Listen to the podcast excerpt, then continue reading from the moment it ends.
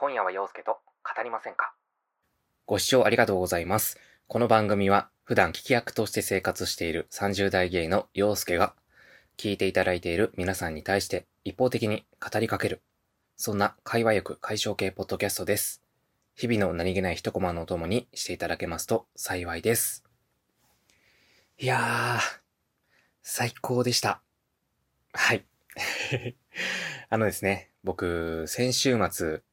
ですね、2泊3日で東京へ旅行に行っておりまして、まあ、前々からね、番組の中でも結構言及していたので、お気づきの方もいらっしゃるかもしれませんが、えっとですね、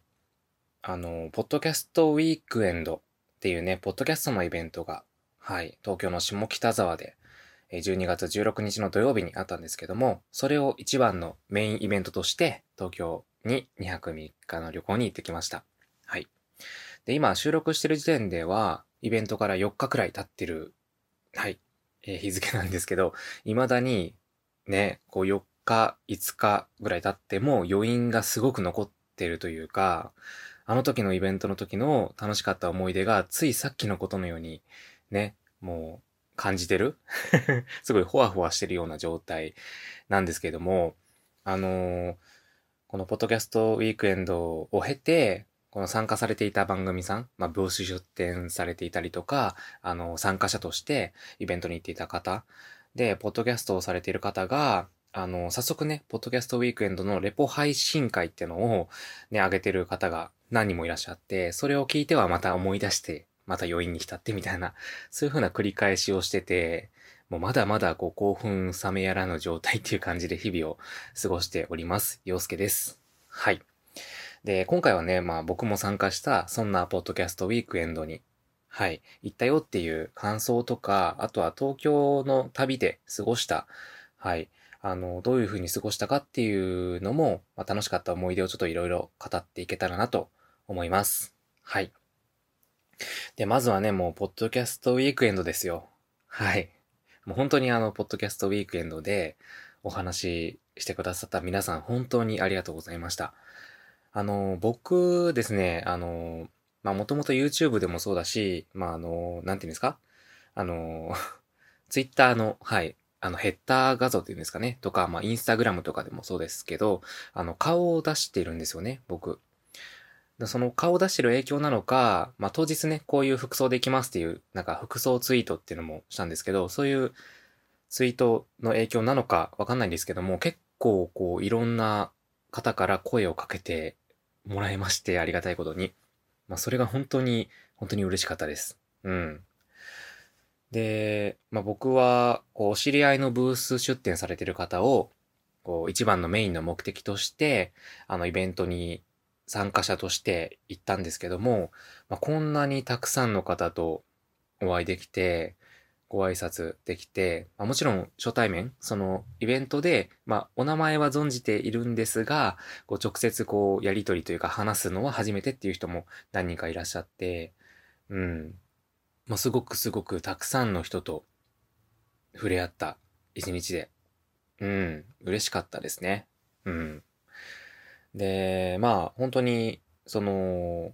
同じね、僕はゲイとしてポッドキャストやってるので、まあ、ゲイポッドキャストっていう、まあ、くくりに入れてもらうことも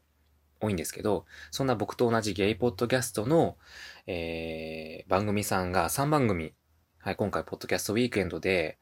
あの、ブース側、出展側として参加されていて、まあ、本当に誇らしいというか、同じゲイポッドキャスト配信者として、なんかすごく誇らしくもあり、なんか輝かしくもあり、もう尊敬でしかないって思ってて、その3番組さんは。うん。まあ、本当にそのね、なんか素晴らしい3番組さんを見る、見に行くために挨拶しに行くために行ったと言っても過言ではない。はい。過言ではない感じで参加しまして、まあそんなブースさんを番組さんに行った 番組さんのブースに行ったお話からちょっとできたらなと思うんですけど、まずは、真夜中にゲイさんのブースですね。はい。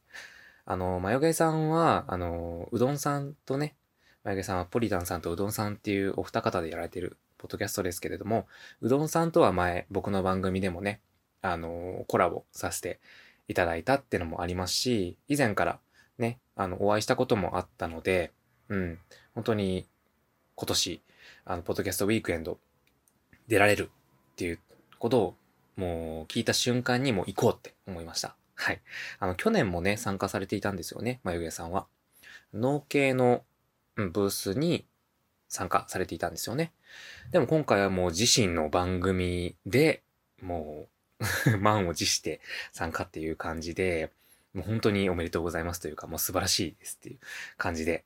うん。で、実際ブースに行ってみると、本当にたくさんの方で賑わっていて、その、なんていうんですか、一番最初に行った時は、本当に人がいっぱいいたので、もうすぐにお話できるという状況ではなかったんですけど、うん。本当にこう、ブースに行った時はもう二人、ね、あのー、なんていうんですか、ポッドキャストウィーケンドを、あの、終えられた後の配信では、なんかあまり眠れら、眠れなかったとか、休憩が全然できなかったとかっていうことを言ってらっしゃったんですけども、そんな、こう、様子ってのがみじりも、うん、感じないぐらい、本当になんかもう、一人一人に対しても真摯に笑顔で、うん、こう対応してるのを見て、ああ、もうすごいなって、うん、僕にはこんなことできないなって思いながら、うん、まあ僕もね、そんな真摯に対応してくれた一人として、うん、めちゃくちゃ、すごくあの、眉毛さんのブースに行って、すごく笑顔になりましたね。うん。で、そんな眉毛さんのブースでは僕、チェキを、はい、一緒に撮ってもらいまして、一緒にね、眉毛ポーズで、チェキを撮って、ね。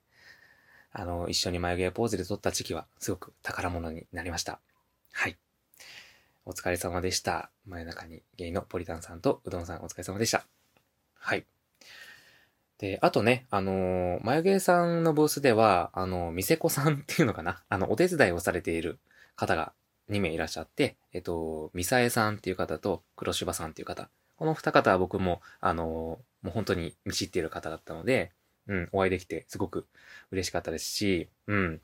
なんかチーム眉毛のね、あの、すごい連帯感が感じられて、ああ、なんかすごくいいなって思いました。はい。そして、えー、次がですね、次に向かったブースがですね、あの、ゲイで茶を沸かすさんのブースです。はい。ゲイで茶を沸かすは、えー、固定 MC のしゅんさんと、えー、茶釜3人、えー、マッキーさん、トトメスさん、ジャスミンさんの3人の計4人で構成されているゲイポッドキャストなんですけれども、いやもうゲイ茶さんのブースも本当に人がもう常に、常にたくさんいるっていう感じで、もうなんか一回か2回ぐらい、あ、ちょっと後にしようって、ちょっとね、あのー、素通りして端っこのね、あの、方に行くっていうことが何回かあったんですけど、うん。それでもね、ちょっとあの、頑張って、ちょっと待ってみようと思って、待って、こう、ついに話せたってなった時は本当に嬉しかったですし、特に、しゅんさんは、ちょっとお顔の雰囲気がわかる写真を何個か上げてたと思いますし、マッキーさんはお顔出しをされてるんですけど、トトメスさんとジャスミンさんは、普段こう顔の雰囲気というか分かるものを多分今まで上げてらっしゃらなかったと思うので、どんな方なんだろうと思って、うん、ちょっとドキドキしながら行ったんですけども、もう本当にもう、なんか4社4用の、もう素晴らしい ね、本当にかっこいいお方たちが、ね、もう4人出迎えてくださって、ちょっと圧巻でしたね。もう圧倒されました、僕は。はい。ね。なんか本当に、うん。いつ目の前を通っても、もう、すごく盛り上がってて、もう楽しい会話が聞こえてきて、皆さん笑顔で、うん、笑顔に溢れていて、とても素敵なブースだなって思いました。はい。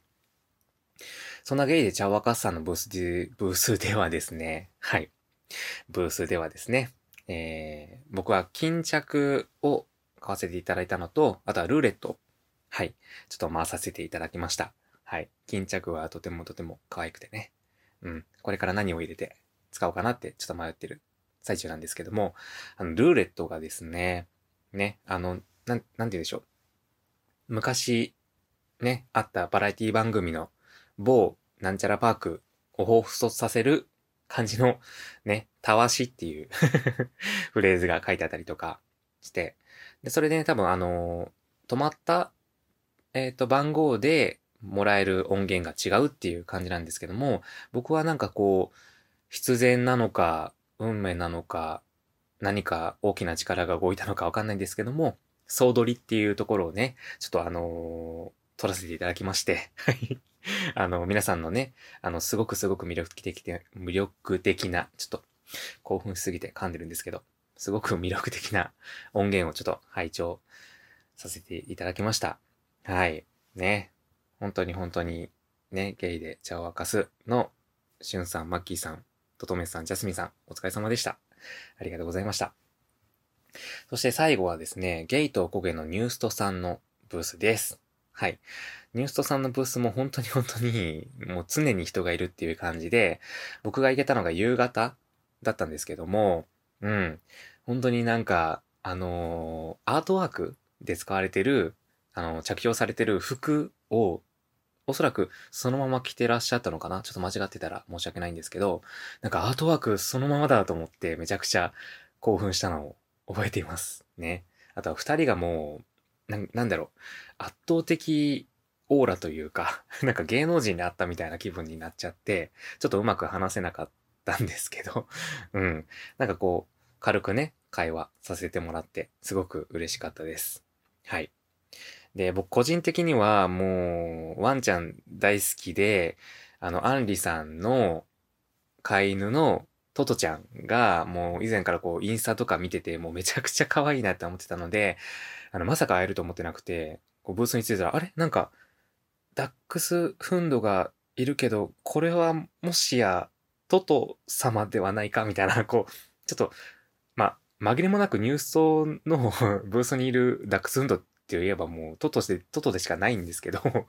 あのもう、ちょっとね、あの今までずっとずっと画面で見ていた、ワンちゃんが目の前にいて、もう本当に興奮しましたね。うん。めちゃくちゃ可愛いお洋服も着てましたし。うん。個人的にはトトに会えたことがめちゃくちゃ嬉しかったです。はい。あとはちょっとあの、存じ上げない方だったんですけど、ドラグクイーンさん、ドラグクイーンさんが、あの、店番をされていたりとか、あとはね、あの、すごくお綺麗な女性が、あの、僕がね、トートバッグ買ったんですけども、トートバッグ買った時に、対応してくださったりとか、ね、すごく、あの、お手伝いされてる方も、うん、すごく魅力的でしたね。うん。そしてそんなあの、お手伝いされてる店子さんですかね。店子でいいのかなうん、店子さんの中には僕もお知り合いの方が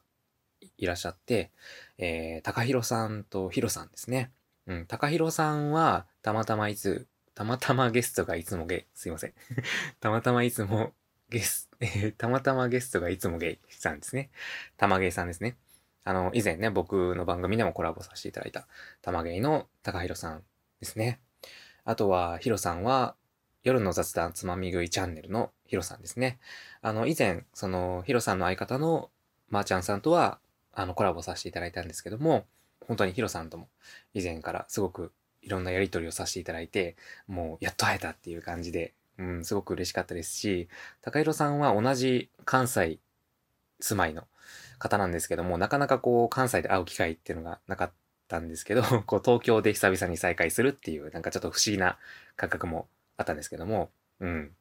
もうすごく二人とも、うん、なんか元気にお店を盛り上げていて、うん、いいなって思いました。はい。で、本当にあのね、ニュースのお二方もお疲れ様でした。ね、素敵な時間をありがとうございました。なんか、こうやってお知り合いの番組がブース側として出展してるのって、まあ、すごくなんか不思議な気持ちであり、あ、すごいななんか尊敬するなっていう気持ちであり、まあ本当に本当に、うん、なんか、すごく良かったです。語彙力 なんですけど、あの、本当に、そんな3番組さんのブースに行った時に、もう本当に魅力的なグッズがたくさんあって、本当にあの、3ブースとも全てのグッズを買い占めたいくらいだったんですが、本当にすごく魅力的だったんですけど、あの、個人的にちょっと予算の関係で、本当にちょびっとしか買えなかったのが少し悔しくて、うん。なんか次回は、うん。なんか次回もしポッドキャストウィークエンドがさあって、お知り合いのブース出店ってのがあった場合は、そういう心配もしないでいいくらいの自分で次回は参加できたらいいなっていうふうに思って頑張ろうっていうふうにも思いました。はい。ありがとうございました。はい。で、まあ、そんなお知り合いのブースに参加できた楽しさもあり、個人的には、あの、日プ女子についてもたくさんお話できたのが、あの、国民プロデューサーの一人としてもめちゃくちゃ充実した一日だったなって思うんですけど、あの、本当にあの、ポッドキャスト界隈の方で日プ女子見てる方が結構いるんですよね。で、なんかやっぱり日頃ツイッターとかでそんなに頻繁に話すわけではないんですけど、実際あったらもうつい日プ女子の話になる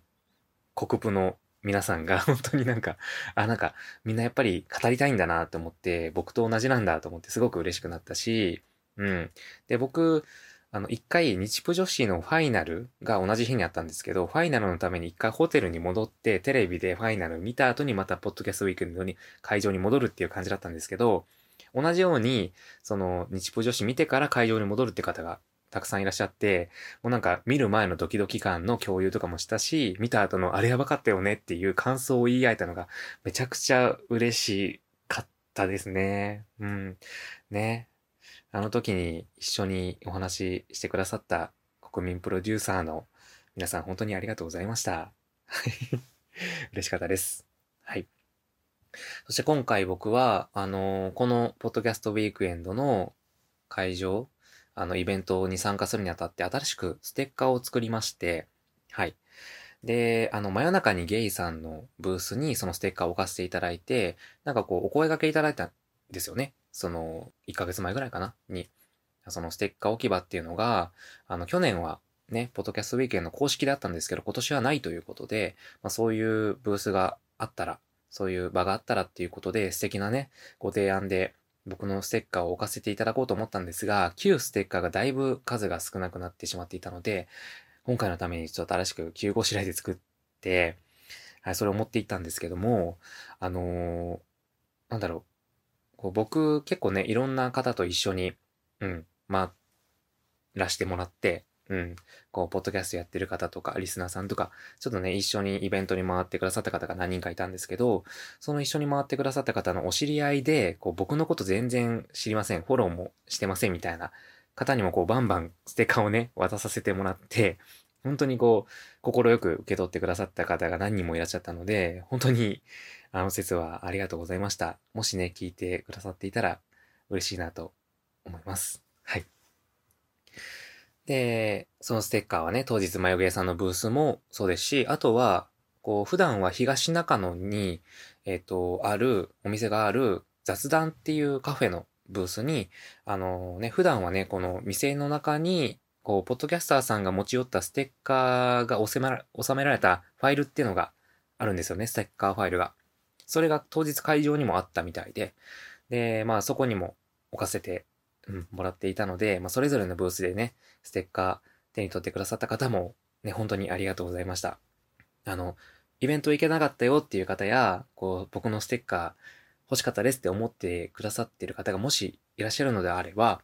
あのー、引き続きね、そのファイルの中に入れた、僕が入れた ステッカーが残っていれば、あの、東中野雑談さんっていうカフェで、はい。あの、僕の新ステッカーを入手できるかと思いますので、はい。あの、興味ある方は、雑談さんに行ってみてはいかがでしょうか。ね、僕以外にもたくさんのポッドキャスターさんが、ステッカーをね、入れられているので、ね、ステッカーハントしに行ってみてください。はい。で、本当に、ポッドキャストウィークエンド参加して、なんか、本当に楽しすぎて、嬉しすぎて、なんか一日を通して、こんなにたくさんの人と初めましてしたのって初めてじゃないかっていうくらい、本当にたくさんの方とご挨拶させていただいたんですけども、もうなんか、普段比で考えたら10年分ぐらいの初めましてをしたんじゃないかなって思ったぐらいだったんですよ。うん。で、こんなタイミングなんですけども、ここでお便りをご紹介したいと思います。えポッドキャストウィークエンドの後にいただいたお便りです。ババーハレンチノさんからいただきました。はい。えー、先日の下北沢のポッドキャストウィークエンドでは突然お声をかけてすみませんでした。そして新しいステッカーをありがとうございました。一度だけステッカープレゼントのお礼でお便りをして、映画エゴイストに触れた内容だったと思います。以前のラジオネームはババアの剣でしたが、剣の名前だと比較的使用されている方が多く、えー、これからババアハレンチノに変えていきます。初めてお会いしましたが、印象としては優しいイメージは変わりませんでしたが、結構モテるんだろうなぁと感じました。なんと。えー、これからも配信楽しみにしております。取り急ぎお礼まで。ジルベールになれなかったババアハレンチの。ということで、えー、ババアのケンさん、改め、ババアハレンチのさん、ね、お便りありがとうございます。本当にポッドキャストウィークエンドでね、声かけていただいて、さらにお便りでね、なんかお礼のメールまでいただいて本当にありがとうございます。なんか、こうやってババアハレンチノさんと同じように声をかけていただいた方が、こう僕が想定していたよりも本当に本当に多くて、すごく嬉しかったんですけど、なんか、僕個人的にはなんか今回のポッドキャストウィークエンドでは、いい意味で、なんか、人のことを簡単に好きになってしまう自分のことを再確認した一日だなっっていうふうに実感しました。はい。ね、何のことだって思うかもしれないんですけど、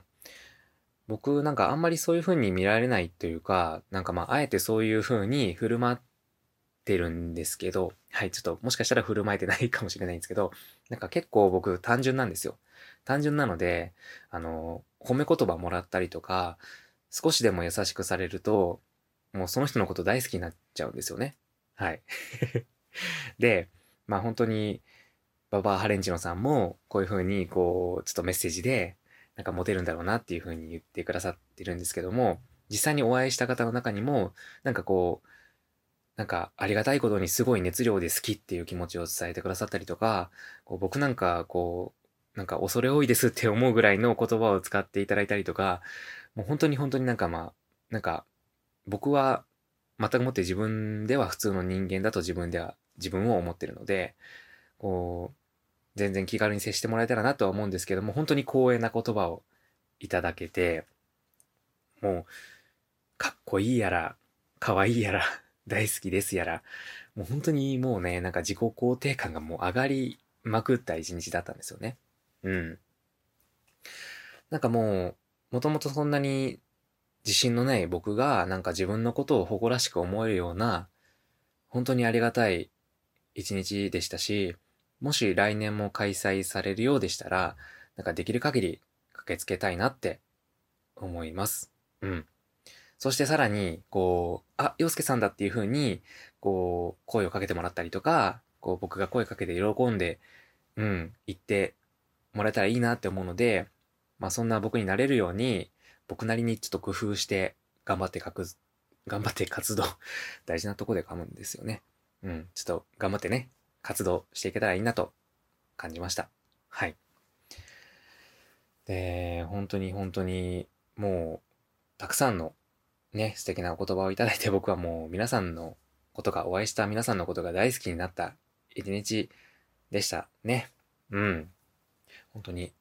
でもやっぱり今回こう参加したくてもできなかったよっていう方だったりとか、実際会場にいたけど会えなかったっていう方もいたと思うので、うん。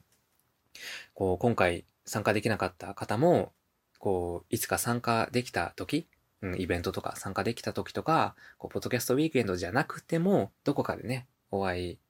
した時は、こう、声で、祝福かっこハグし合えたら嬉しいなって思います。もう、間違いなくあの日は、声でハグし合った日でしたね。うん。ちょっとね、あの、ポッドキャストウィークエンドさんのホームページに声でハグしたりされたりする日みたいな風に書かれていて、一番最初見た時は、ちょっとふふって思っちゃったんですけど、まさに本当に終わった後は、あ、もう声でハグし合った一日だったって思いました。本当に素晴らしい言葉ですね。うん。本当に楽しかったです。ポッドキャストウィークエンド。はい。という感じでした。はい。で、まあ東京旅行をさらっとちょっとどこ行ったかとか言えたらいいなと思うんですけど、あのー、1日目、うん、金、土、日っていう風に言ったんですけど、金曜日はちょっと早めに行きまして、で、ホテルチェックインしてから、まあ、ちょっとね、ステッカー、新しく作ったステッカーの裏面に手書きで文字を書いたりとかもしてたんですけど、その後に、えっと、ね、あの、同じホテルで泊まっていた、あの、ポッドキャストのリスナーさん、兼、反ポッドキャスターさんみたいな方がいらっしゃるんですけど、その方と一緒に、えー、東中の雑談さんへ行ってきました。もう、この雑談さんができた当初からもう行きたい行きたいと思ってたんですけど、やっと行けたっていう感じで、うん。で、オープン直後ぐらいに行ったので、運よく本当にすぐに席に座れて、ステッカーももうめちゃくちゃ撮りまくって 空間を存分に楽しんでまいりました。はい。いつかね、こう雑談さんのね、あの、店内で収録ができたら嬉しいなって思うので、次回行った時は収録もしたいなって思います。はい。で、まあ本当に1日目は久々の東京だったので、こう東京砂漠というか、もう東京迷路に翻弄された 1日で、あの一回新宿駅のなんか小田急線乗り換え専用改札みたいなところに間違って入っちゃって、で、なんか、こう、なんだろう、一回出ようとしたら、ピンポーンってなって、え？と思って。で、なんかその、ね、あの、駅員さんにちょっと間違えて入っちゃいましたって、ちょ、ちょっとだけちょっと怒られたというか ちょっとむったし、むっとした感じで、ね、注意されちゃったんですけども、うん。ね、ちょっとあの、何度言っても東京は乗り換えがちょっとわからないですね。うん。東京駅着いた瞬間も、なんだったっけな、うーん、なんかの小田急線じゃなくて、なんだっけな、丸の内線か。丸の内線で行きたかったんですけど、結局行けなくて、山手線で行った記憶があります。はい。で、えー、そんな1日目の夜には V2 ナイトっていうイベントに行ってきました。はい。あの僕初めてくらいの勢いでそういうクラブイベントっていうものに参加したんですけど、もう最高でした。うん。あの、ボーカロイド楽曲を流すっていう、あの、イベントだったんですけど、本当にあの僕、10年前、もうボーカロイドにどっぷり、うん、どっぷり漬けの生活を送っていたボーカロイドオタクだったので、うん。その当時、僕が聴いてた曲も、まあ、たくさん流れて、もう、めちゃくちゃ興奮しました。で、一緒に、あのー、ね、行ってくださった方がいらっしゃったんですけども、もうみんなでも興奮し合って、もう同年代の方ばかりだったので、もう同じ曲でも同じタイミングで興奮して そういう風になんか過去、なんか自分一人で楽しんでいた曲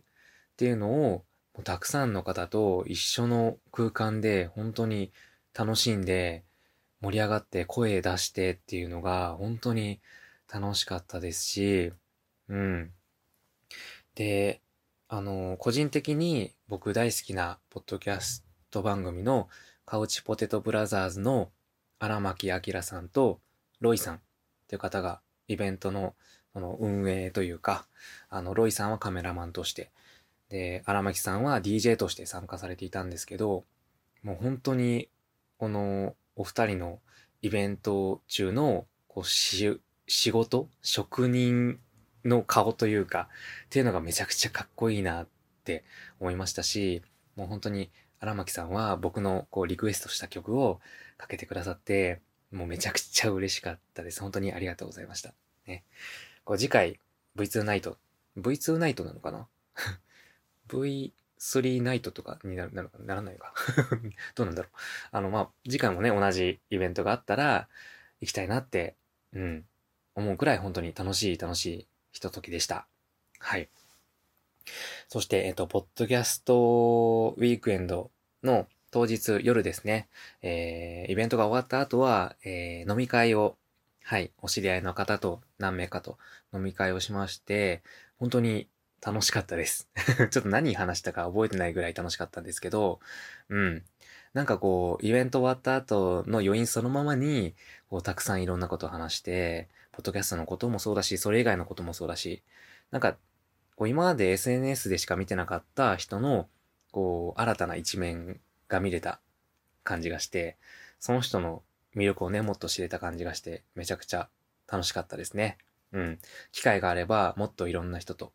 うん、飲んだりとか、ご飯行ったりとかしたいなって思いました。はい。そして、えー、最終日の3日目はですね、まあ、お昼に帰ったんですけども、その帰る前に、えー、秋葉原にあります、ハロープロジェクトショップに行ってきました。はい。で、僕ね、ハロータをもう十何年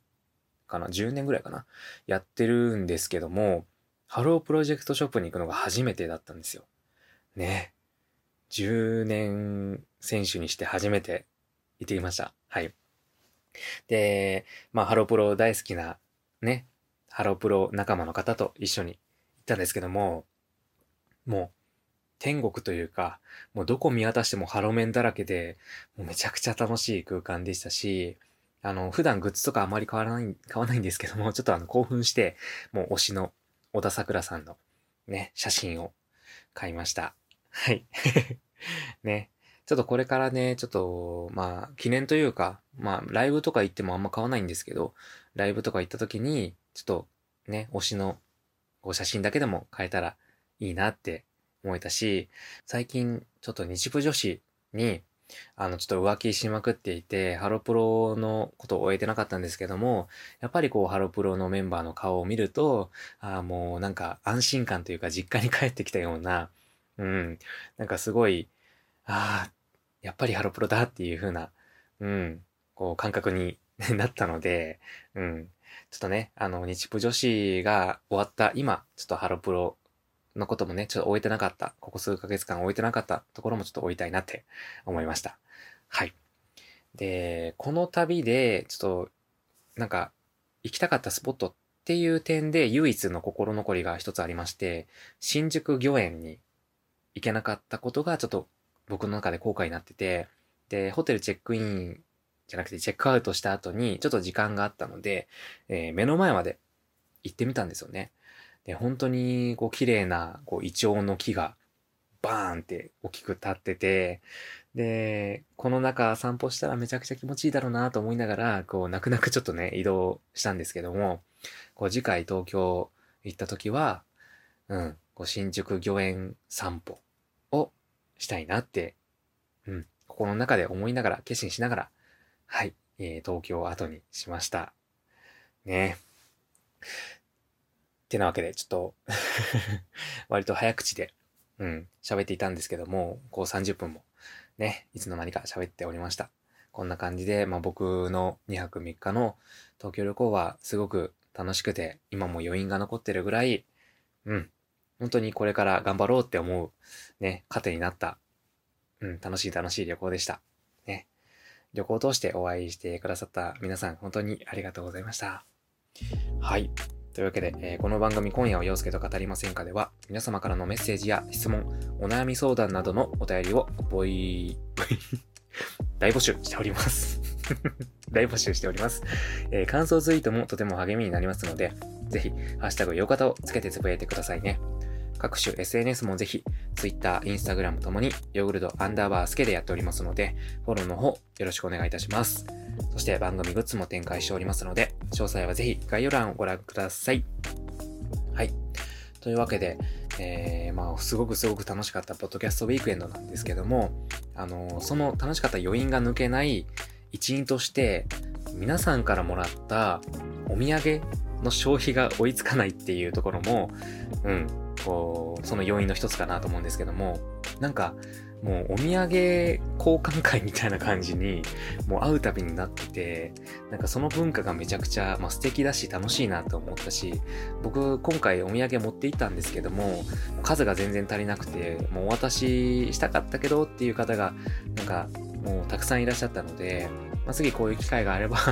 まあ本当にあの自分のね、お財布とも相談しながらなんですけども、うん、あの無理のない範囲で、もう自分のやりたい、うん、お渡ししたい方には持っていけたらいいな、次回はっていうふうに 思いました。はい。次回のお土産ではちょっとね、おーっていう、嬉しいっていう声ではちょっと負けないぞっていう 気持ちで挑みたいと思います。はい。えー、まあ、これからね、うん、また改めてポッドキャストを頑張っていこうと思える素敵なイベントでした。うん、ポッドキャストウィークエンドの、まあ、運営さんとか、えー、あとはブース出展されていた参加者さん、えー、ポッドキャストウィークエンドに関わってくださったすべての皆さん、本当にありがとうございました。それでは以上、陽介でした。バイバイ。